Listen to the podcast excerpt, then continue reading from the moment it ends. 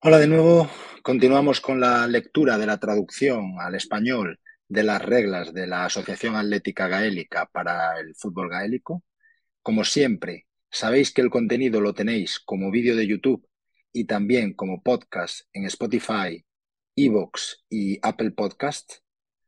Muchos de, los que veis estos vídeos o escucháis estos capítulos no os paráis un minuto a suscribiros o a seguir el, canal respectivo, por favor no dudéis en hacerlo para estar al, tanto de, de cada nuevo contenido. Y sin más preámbulo, continuamos la lectura. Seguimos en las reglas de especificaciones generales, concretamente con la regla 3, el tiempo.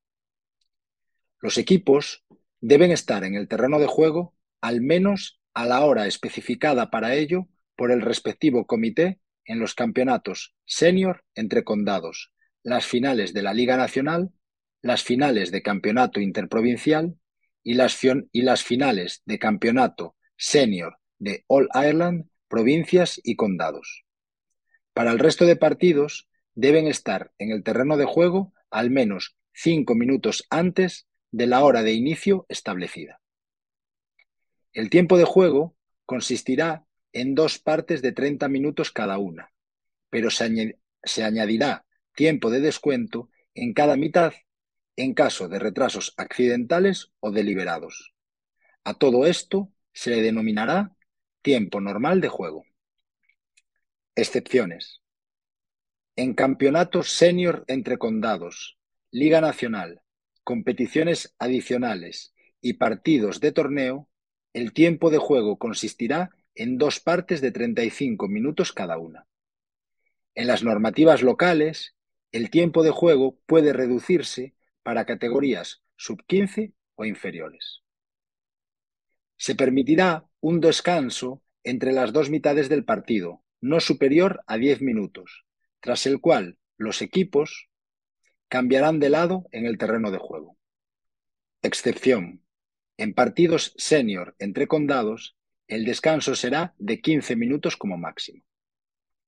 En caso de partidos en los que no se disputen puntos de liga y sujeto a las, condiciones de la regla 3.5, un comité encargado de ello decidirá antes del inicio de la competición si habrá o no en todas las rondas o solo en algunas específicas prórroga en caso de empate durante el tiempo normal y si habrá o no en todas las rondas o solo en algunas específicas algún procedimiento en caso de empate tras prórroga para decretar el equipo ganador en ese mismo día.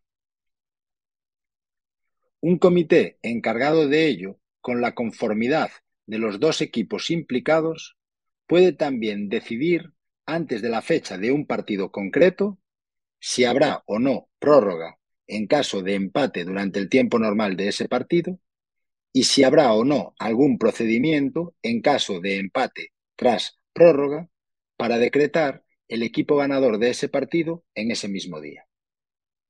La prórroga será obligatoria en caso de empate tras el tiempo normal de un partido de repetición, es decir, un segundo partido por empate en un primer encuentro.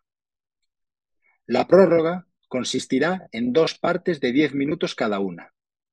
En las reglas 3.5 y 3.6 se ofrecen indicaciones adicionales para decidir el ganador en partidos que terminen en empate en algunas competiciones específicas.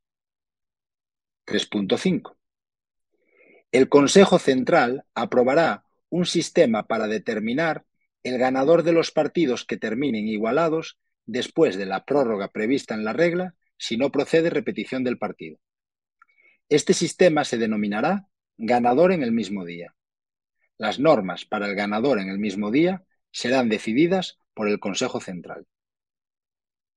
Salvo que a solicitud del Comité de, Control de Competición oportuno, el Comité de Dirección del Consejo Central decida lo contrario, las eliminatorias de todas las competiciones de Harling y fútbol gaélico entre condados, de todas las competiciones provinciales y All Ireland entre clubes, y los campeonatos de tercer nivel, que serían de educación superior, se decidirán mediante procedimiento de ganador en el mismo día.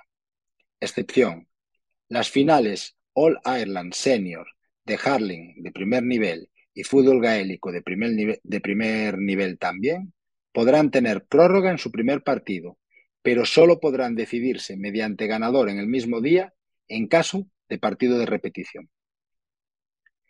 Se jugará una prórroga de dos partes de 10 minutos en caso de que termine en empate un partido de una competición mediante eliminatorias en categorías inferiores de club, hasta la categoría minor incluida. Excepción. La prórroga no será obligatoria en el primer partido de las finales del campeonato de condado en categoría menor. Cuando se dispute una prórroga, habrá un intervalo máximo de 10 minutos entre el final del tiempo normal de juego y el inicio de la prórroga. El descanso entre las partes de la prórroga no excederá de 5 minutos y los equipos no deben abandonar el terreno de juego en dicho descanso. Tras el descanso de la prórroga, los equipos cambiarán de lado en el terreno de juego. Terminamos aquí la regla 3 del tiempo y continuaremos con la regla 4 de especificaciones generales, equipación.